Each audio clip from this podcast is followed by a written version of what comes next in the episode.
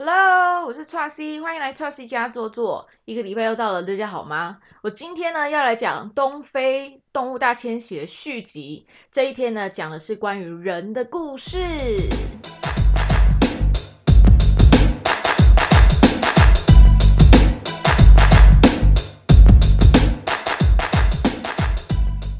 首先呢，我去肯亚，因为我七次呢去肯亚跟坦桑尼亚啦，我去了七次去看动物大迁徙。每次呢交集最多、聊天最多的，其实只要是我带团的时候，跟当地人最有接触的，其实都是导游。然后呢，去东非呢看动物大迁徙，我上一集有讲嘛，就是呢是导游兼。司机、导游兼司机，哎，我刚刚从莫名其妙顿的。然后呢，那导游呢，因为他们基本上都是经验非常足。我说了，他们只要看树在哪，看山的方向，看石头在哪里，他们就可以知道他们车子要怎么开。然后他们对动物的知识呢，也都是超级丰富、超级了解的。他们几乎都不需要看书，而且他们视力极好，就是常常我们台湾人全部都看不到的东西，然后他也不需要拿望远镜，他就说：“你有看到那个吗？”犀牛在那个草丛里面，你有看到吗？你有看到吗？然后呢，大家就要拿起望远镜，然后很努力的找，才会看得到。所以他们的导游呢，就是都非常专业。而且呢，我觉得我去东非，因为他们其实是黑人嘛。讲到黑人这件事情呢，我觉得大家可以去思考一个问题，因为我觉得大家应该都很有一种很不知道要怎么去称呼黑人。因为会觉得是不是会冒犯黑人，然后我有问过美国的黑人朋友住在台湾的，我就说如果叫你们 Black people，你们会不高兴吗？他们说会不高兴。然后，但是如果我又问了是就是欧洲的黑人，我说如果叫你们 Black people，你们不高兴吗？他说不，呃，会有一点点不高兴，但你也可以叫我 Color people。但是其实世界上都不一样，如果你去问非洲人。说我们叫你黑人，叫你 black people 或是 color people，你会觉得不高兴吗？他们完全不会。所以我觉得我们台湾呢，应该是活在比较美式的影响，所以我们会觉得美式的文化是比较主流的，所以现在会觉得称呼黑人是 black people 或或是 color people 都是有点冒犯。但是其实，在黑人的非洲国家，你怎么称呼他们，他们都不会怎么样诶。当然，除非你是叫 Negro 嘛，就是这个字是非常非常不好的，就是讲就是黑奴时代白人帮他们取的，就是类似黑奴，就是你低人呃低我们一等的意思。所以这个字其实现在是完全在世界上都不可以用的字。对，然后呢，好回到这边，所以就其实他们就是非洲的黑人，也就是说，我觉得他们可以教他们是正统的黑人。这样讲好像有点好笑，可是因为你在那个地方，基本上你也不会没事讲他们黑人了嘛。我觉得黑人这个问题，我自己因为之前常常在别的国家生活啊，所以我都会很怕冒犯到当地人。但是我觉得，虽然你真的是要看是他是来自哪里而去称呼他，但我觉得总结讲 black people、color people，或者说我们亚洲人可能是呃有 yellow people。然后有 beach people，就是因为其实你说台湾人算黄种人也不算，我们是米白色的人，所以有时候那个我觉得这种称呼对我来讲，都是一个超级，就是只是一个很浅显，比如说就是说哦，他今天穿蓝色牛仔裤，他今天穿黑色外套，其实对我来讲，我们的称呼。出发点都是这样子的概念而已，所以其实很多东西都是来自于你讲这件事情的背后的态度。好，那我们再拉回来，所以我觉得讲我想要表达是，我觉得你讲这个人他的肤色是什么颜色，其实如果这世界上没有所谓分类人的肤色而成为不同等级的话，当你讲别人是什么肤色，根本就不是一件冒犯人的事。所以我觉得这种事情，这个哲学大家可以来思考一下。好，但是我跟你讲，东非的这些人真的都很可爱、很乐观，然后每天都笑嗨嗨。就是呢，从饭店人员，就是你每一天呢，好不管像是司机，你每次看到司机，你每次看到饭店的服务人员，看到你都是 Jumbo，因为他们这个是 Swahili，就是西瓦斯斯瓦西里语。就有看过那个吧，《Lion King》那个狮子王的，他们里面像什么 Hakuna Matata、Jumbo Jumbo，这个就是都是他们当地的语言。那 Jumbo 就是打招呼的意思。那刚刚讲哈库纳马塔塔就是完全没问题。哈库纳马塔塔呢，几乎每天都会听到，因为就是去猎游的时候，大家就一直问说，我们有没有可能看到非洲舞霸啊？我们有没有可能看到过河啊？然后司机们他们都是会很乐观的回你说，我真的觉得他们做了十几二十年，还不想把大家给杀死，真的很佩服他们，因为所有人都是问一些一样烦人的问题，然后反正他们每次回答大家都是哈库纳马塔塔，没问题的，就包在我身上。就是都很乐观，有时候就是工作很累啊，或者是被客人给激怒之后，然后看到他们就是这么可爱的在做着事，虽然他们几乎都做了千篇一一律的事。哎，你不要想说去看动物大迁徙，你一定觉得很惊奇，但你要想一下，如果这个人二十年都在动物大迁徙，他会觉得那么惊奇吗？好，讲到这个问题，结果他们真的这么惊奇，我还记得。有一次，这个导游呢是我在合合作第三四次的，然后他有跟我放电过，好，这个是题外话哈。然后反正呢，他就是都对我很好，然后对客人也都非常好，也是非常非常专业的一个人。然后那时候我已经去非洲，大概去看动物大迁徙，大概第四五次了吧。然后已经看到已经，你看我这样去七次，我都已经有时候看到一些动物，我已经是属于开始会有稍微无感。的的状态哦，然后结果反而好，那时候好像就看到一群大象在树林里这样，那客人当然都很兴奋，就坐在车子后面，然后推那个天窗嘛，然后站着在那边大拍照这样子，然后我就跟司机坐在前座，然后我就开始嗯开始想一下自己的事情，就是哇这种时候不用跟客人讲话就是最放松，然后呢我就有点发发呆，我就没有在看大象，哦大象真的很多只哦十几只，然后有大有小。很美，就是我当然还是觉得很美，但是你已经不会有那种哇，然后就是要好像要用眼睛或者相机记录一切那种感觉，已经没有那种状态了。然后就是在自己在发呆这样，然后司机就转过头来说：“Ashley，look how beautiful they are。”然后我这样，我这样露出先露出那个客套笑，说：“Yeah，so beautiful。”然后客套完之后，然后他就继续看，我就看着他的，我就看我右手边嘛，因为他们司机也是，现在司机在右手边右驾的，然后大象也在右手边，然后我就这样望出他那个角度，我刚刚头也不自觉的转，所以你刚刚声音不知道有没有距离感，我就望向右边，然后看看着大象，然后后来再把视线拉近，看着这位司机，我想说天哪，他已经做了二十几年了，他居然。看到这一群大象，还会对他旁边的领队冒出这一句说：“你看他们有多漂亮。”然后那一刻，之后我就觉得哇，我被打脸了。就是人家做了二十几年，然后每一天都在赞叹这个世界的奥妙，就是这个天地万物之间的生命的美丽。然后我才来第四五次而已，我就已经开始有点恍神。我真是个死都市人，我不知道。然后当下就觉得，嗯。我一定要更加把握这个当下，因为这个画面，对啊，所以我现在就很想念这些动物，我很想念在非洲遇到的一切，然后想说应该好好记住这个画面。所以你知道，有时候出去旅行，你就是会在不同人身上，还有也不一定出去旅行，这世界上的无时无刻，你就是会遇到有人提醒你生命一些很重要的小事。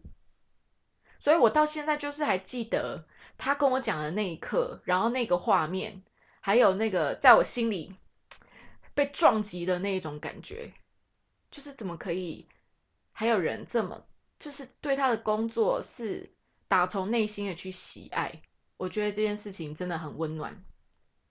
然后呢，就是。所以，我刚刚讲，就是导游他们就是专业认真以外，而且非常热情，很愿意分享，而且你可以感觉到，就是他们真的很爱他们的国家，很爱这些自然的部分。然后，饭店人员啊，就是你早上，我跟你讲，饭店人最可爱，就是常常因为我说清晨跟傍晚要猎游，你知道清晨有时候都是天还没亮就要出门，然后有时候出门呢，就是灯，就是可能你房间外面如果没有灯，你会突然听到 jumbo。然后我就啊啊啊！然后就还可不会看到人，但会看到很亮白的牙齿，就是有工作人员可能在外面扫地，因为他们都知道，就是天快亮的时候，就是客人们都要出来了，所以他们就已经出来打扫，然后就会哎有人在外面，可是他们就那一身中气十足的 Jumbo 就会很开心。然后还有啊，就在饭店吃晚餐，因为其实去参加这种猎游行程啊，就是三餐几乎都在饭店吃，因为国家公园里面不会有餐厅，都是在饭店里面吃，所以常常遇到会有人在那边庆生。抱歉啊，大哥，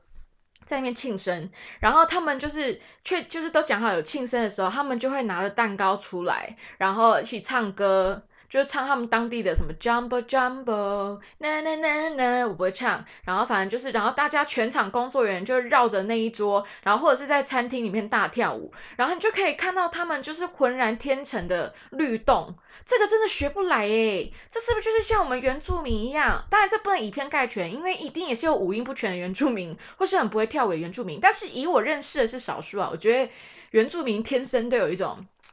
身体就是乐器。声音就是乐器，身体就是乐，身体就是乐器，不是不是，身体就是嗯嗯嗯，身体就是一种艺术呈现，然后声音就是一种乐器，然后黑人也是这样子，大部分真的都是这样子，他们就有天生的那种节奏感啊，律动，然后就是看他们表演，就是你知道亚洲人就很含蓄，我们在表演的时候啊。就会有点拍谁拍谁，有没有？就是生日快乐歌，你都是啊，祝你生日快乐，祝你生日快乐。然后，但是如果你说黑人，他们类似在唱他们语言的生日快歌，他们是祝你生日快乐，祝你生日快乐，就是那种你知道，每一句都有情感在里面。然后他们就是活生生这样子的代表。所以就是在那边的时候啊，你就是跟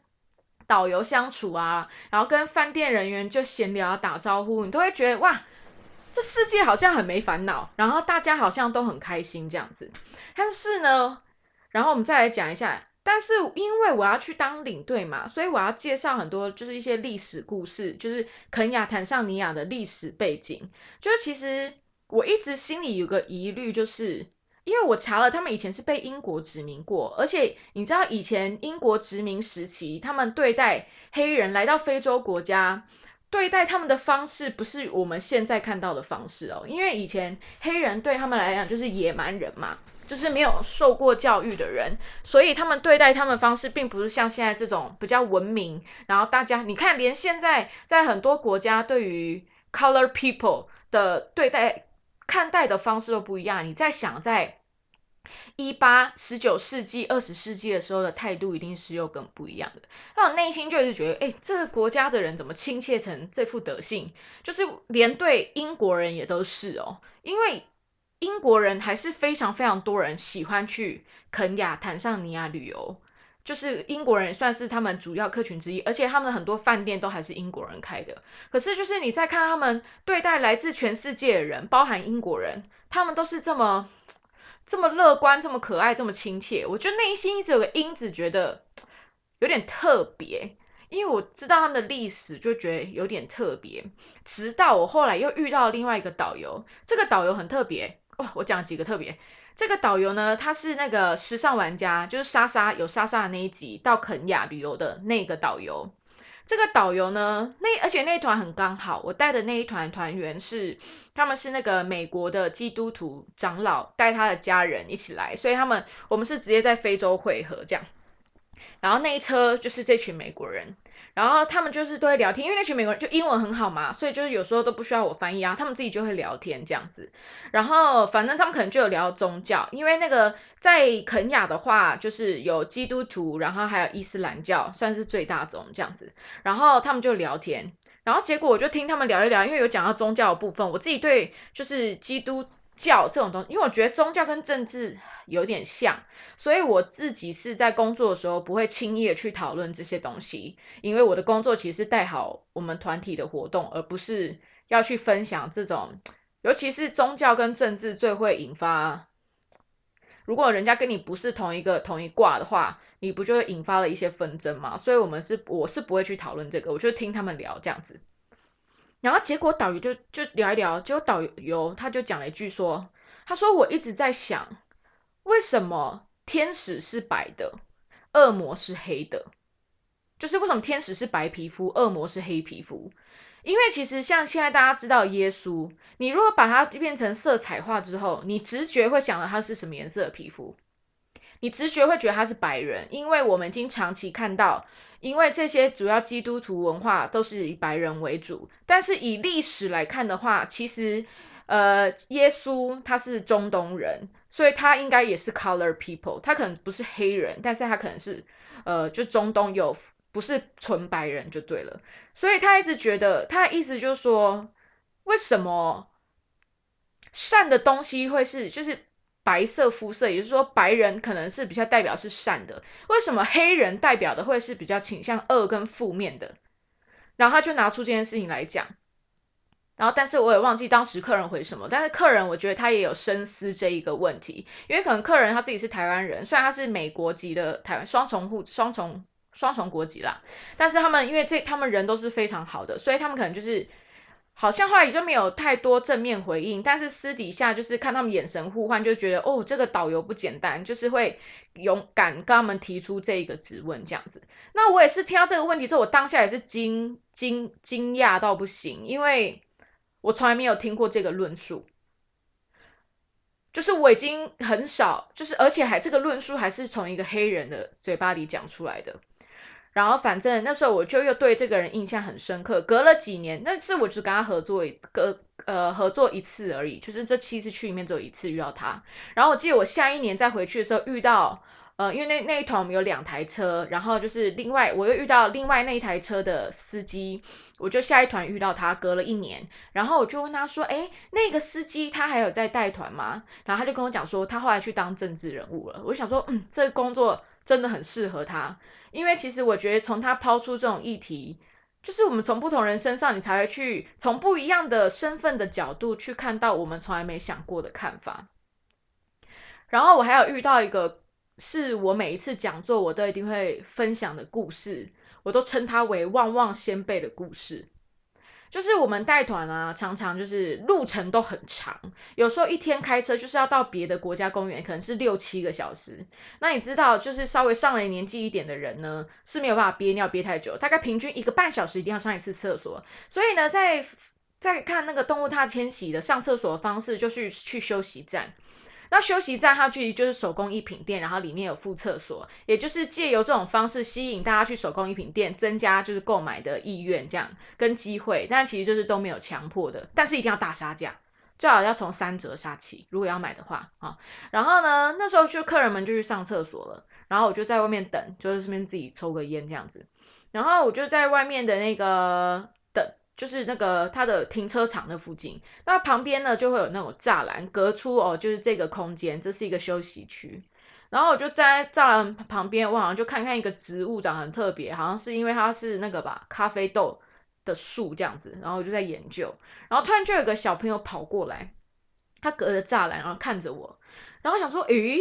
我身上好像有旺旺仙贝，因为我我非常喜欢吃旺旺仙贝，但我现在不太买了啦，我现在几乎不买。旺旺仙贝，因为公司的关系啊，然后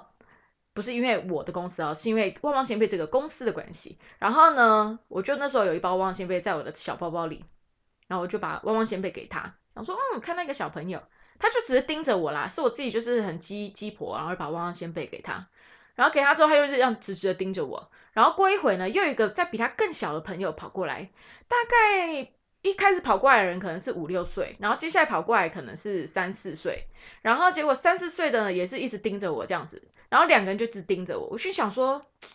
是不是还想要东西？可是问题是，我的口袋里的饼干我已经给了大大小朋友了，然后没有没有饼干给小小朋友了，所以然后车子又锁起来，我就 很慌乱。然后结果呢，我想说他们应该就是要东西吧，我居然没有东西给他们，太可恶了。然后很紧张，结果瞬间呢，那个大的小朋友他就把他的旺旺仙贝打开，旺旺仙贝里面不是有两片吗？然后呢，他就把其中一片，然后放拿给那个小小朋友，然后两个就就边吃啊边看着我这样子，然后两个都是平头，我还是不知道他们到底是男的是女的。然后我那时候又有点傻眼，因为我就是一心可能都在想说，我觉得我一直很预设。这些小朋友，他来，他们来靠近我，就是要跟我要东西。但其实他们从头到尾都没有任何的反应跟举动，就是都是我一个人，好像自己在内心戏这样子。然后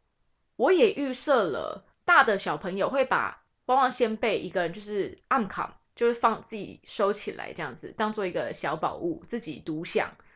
之类的。但是他却在我面前打开了这个包装，然后拿了另外一片旺旺仙贝给小小朋友一起分享。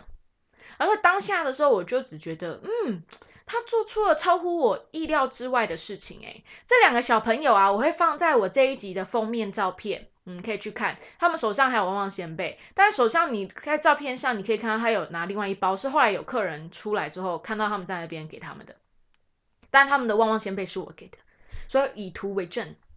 然后呢，我就那时候就觉得怪怪的嘛。然后反正客人陆续出来了，然后我就去上厕所这样子。然后就一直觉得怪怪，后来就上车，然后就是一路又又要飙车，又要赶去别的国家公园，要赶路这样子。然后内心就一直觉得，刚刚那一趴是一个什么意思啊？为什么我觉得很特别？然后后来我大概花了一个两个小时在车上，就是看着，哇，看着荒郊野外，没有看着就是最淳朴的非洲的原色的土地，然后经过一些村落这样子。然后就觉得我懂了，因为我真的是我预设了他们，预设了他们都是自私的，而且我觉得这种自私是非常合理的。但是我殊不知，其实不是所有人都是自私的，就是我会觉得，在一个他们就是生活水平真的很差。通常只要导要导游这种，或者在公司上班或大城市上班的人才会有，或是在赚观光客钱的人才会有手机这种东西。然后就真的大家都还蛮穷的。然后跟比较讲，住在那种村落的地方的小孩，他们都是赤脚的，赤脚，然后一定没有网络啊，没有手机啊这些东西。但是他们却比我更懂得分享的意义。因为我会对比起来，我觉得一个人会去预设别人行为的原因，很大部分代表了了你的内心的价值观就是这样子。就是我会觉得他一定是想，他一定是会选择独吞的那个，但我并不觉得独吞有错，但是我觉得他会独吞，但是他却相想相刚好完全的反过来，他在一个这么贫瘠的生活水平之中。他知道分享这件事情是生命中必须有的那一块，然后我就开始回想，我这个死都市人，就是我什么东西都有，而且我们生活在一个像台湾这么这么方便的地方，我们手机呀常常就可以换新的啊，我们可以买很多新的东西啊，就是我们只要稍微努力工作一阵子，我们其实基本上没有什么我们不能得到的东西。可是我们还是常常想着说，别人为什么有比我好的，或者是别人为什么总是比我多了那个，就是因为这样的心情，这样子的价值长久下来，我们开始会觉得，我希望东西都是属于我的，所以我才会这样子去预设了这个孩子。那时候，这也是我上了很重要的一课。好，然后呢？所以其实我觉得非洲呢，影响我生命超多。除了我上一集讲过，我觉得对于像是环保的概念啊，就对于环境跟地球，其实不是只有人类的这件事。还有从，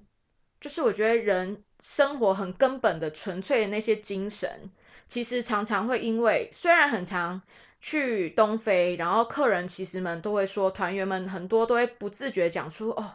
他们生活真的好可怜，好险我不是非洲人，就是真的有听过有人讲过这种话，但是我不知道从我的眼中看到是，我不觉得成为如果我们出生在那样的环境很可怜。我觉得反而是我们这种已经拥有很多东西的人，会去觉得别人很可怜，或者是常常要比较自己拥有什么没有什么。我觉得我们比较可怜。我觉得对他们来讲，快乐反正是一件很很相对的，好像很就是更容易更容易知足。这样的话，不就是快乐最大的来源吗？这一点，我觉得大家要学习。好，再回来讲到刚刚讲的，就是像肯雅的历史，因为肯雅呢以前呢就被英国殖民嘛，在一八九零年到一九六三年的时候，然后呢，但坦桑尼亚算是在肯亚的楼下，它是坦桑尼亚呢是被划分为被德国殖民的。那肯亚其实在被殖民时期有产有一个运动，也是引发了他们后来的独立，叫做毛毛起义。毛毛起义呢，是在一九五六年的时候发生的。因为其实很多国家啊，都是在二战之后独立的嘛。因为二战之后呢，有开始很多民族主义的盛起，跟呃民族主义跟种族主义的兴起。那毛毛起义呢，其实就之一。但我们再回来讲，因为其实毛毛的意思呢，就是叫就是简化来讲，就是白人滚出肯雅的意思。当时呢，是由那个时候。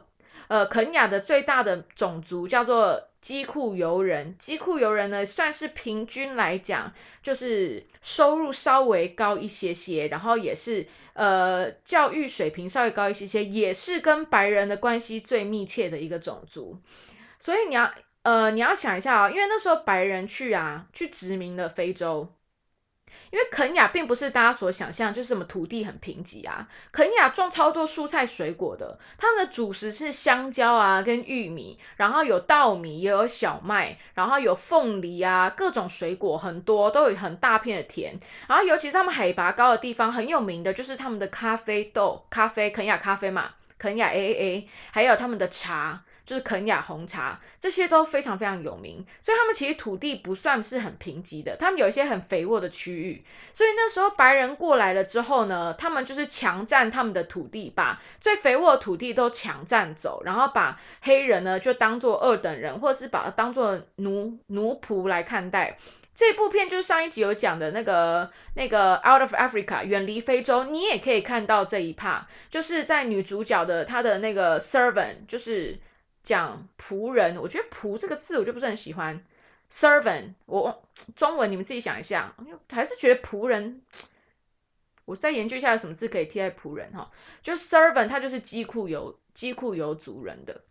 好，反正那个时候白人呢，就到了肯亚之后，就强占这些最好的土地，然后把那些原本有工作有土地的人呢，就把它变成类似奴隶啊、仆人这样子。整个原本这是我当家的地方，结果你这个白人来了之后，我们就变成次等人，然后都要听你讲的。然后后来呢，就是二次世界大战之后，这些种族主义等等的开始兴起之后，当地的机库游人呢，就开始这个毛毛起义。一开始他们其实目的就是要。白人定居者要跟他们要政治权利，就是你不可以来这边亲门踏户之后还这样子瞧不起我，还要土地改革，就是你们土地划分还是要明确。你这样抢走我的，那你也要给我该有的一些地方吧。他他们就是要做这个要求，然后结果白人就是不要啊，因为白人就是高高在上，在当时的，所以后来变成血腥武装冲突，总共有三十二位白人被杀。但是你知道最后总共有多少个人被杀吗？有。一万多个人在这一场活动，一万多个肯雅人在这场活动中被杀，三十二位白人换一万多肯雅人，他们就是怎么样？就是那时候呢，事情发生之后，就有十六万的肯雅人直接被抓去关，里面有九万人遭到处决或是极刑。像这个的话呢，到现在到前几年这件事还稍微算尘埃落定，因为呢，从事情发生到现在，一九六零年到了二零零九年这之中，其实肯雅们一直在要求，就是从他们脱离了英国的殖民之后，一九六三年肯雅独立，他们一直在要求说，英国人应该要跟我们道歉。因为你那时候伤害了我们多少人，害我们多少人死，而且大部分都是平民，没有那么多武装分子哦，就是大部分都是平民，就觉得有怀疑的或是家人，就全部都抓起来，然后处决或是极刑。到了二零零九年的时候，有四位当时参与这个武装冲突的四位生还者，二零零九年还活着的，他们来到伦敦，他们要挑战英国政府。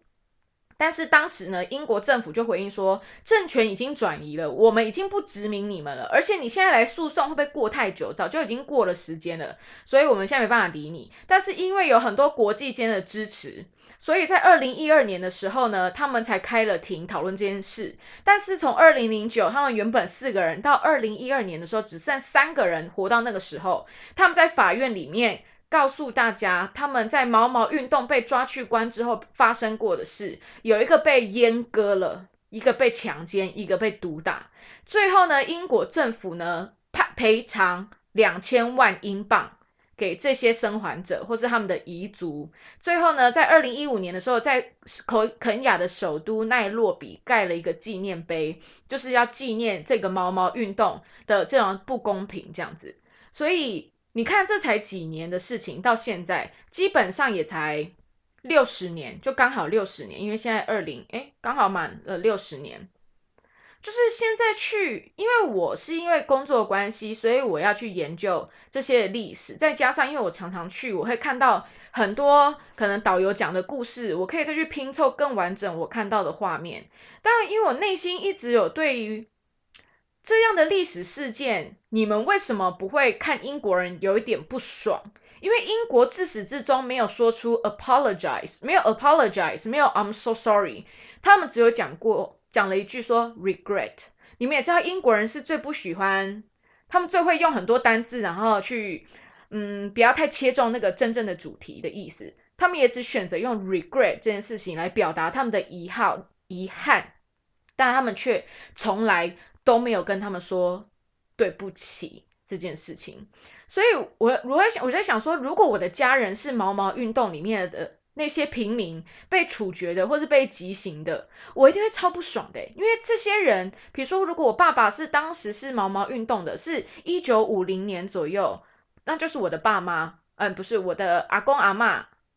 年快就是年纪比较大的时候，所以就是我的阿公阿妈或是我爸妈的年纪，我还是会深深的记得这个历史伤痛，诶然后我还记得我那时候就是有跟导游讲这件事情，我也有问过。有一次我就是下午时间在饭店就点一个调酒这边喝，然后就会跟呃饭，因为我说当地人都很热情嘛，然后就会有人来闲聊说，哎，你是哪里来的？是日本吗？韩国还是中国啊？就是闲聊这样子。然后我就是觉得有时候我会看人嘛，像那个人他是律师，然后他住在首都，他就是他们也会去国家公园一起看动物，所以当就是当国的人都会。去看那个动物大迁徙，这样，然后我就无意间，反正就跟他聊一聊，然后他就说他是律师，我就想说，嗯，他是律师，那他读过的书应该就真的很多，那我也想要听听看，从他的角度去讲，因为我觉得从世界的角度去讲，可能是会偏比较观光客一点，因为他可能也不敢不好意思讲的太直白，然后我就想说，那去问问看这个律师好了，那我还记得那个当地就住在首都的。这个黑人朋友肯雅人，当我跟他讲说，为什么你们不会对英国人有一种愤怒吗？为什么你们还是可以，大家还是看起来对所有来自外面的人都这么好？然后他就跟我讲说，历史已经过去，重要的是我们要从中学习，还有我们要让踏上我们国土的人爱上肯雅，爱上我的国家。好感人啊！所以那时候呢，这句话也影响我了，因为我就去开始想了我们的国际定位，以及我们跟中国这种非常复杂的关系，然后我才觉得，与其要纠结在很多我现况无法改变的事，我应该要像他一样，从我们的言行举止。让我们在踏上世界上任何一个地方的时候，我们要让人家知道我们台湾人真正的模样。就像这个肯雅人，他用这么简单的几句话告诉我，为什么所有去过肯雅的人都会爱上他们的国家，因为他们有太多太棒的人。然后你会在这样的环境里面，跟我们生活地方完全不一样。你学习了，你知道怎么感谢、珍惜自己拥有的东西，不要吝啬与别人分享。然后我们从历史中学到教训，但是我们要把好的继续传承下去。这就是这一集关于我在肯亚、我在东非遇到这些跟人有关的故事。希望你们喜欢。我也希望大家可以留言给我，最近收到了蛮多讯息的，觉得非常的窝心，然后我也会继续努力的，只要有人听，我就会继续讲下去。希望在台湾的你们都可以身体健康，都很顺利。虽然呢，我们在不一样的时间、不一样的空间，但是我非常谢谢你们跟我一起共享这三十几分钟。我们下个礼拜见，拜拜。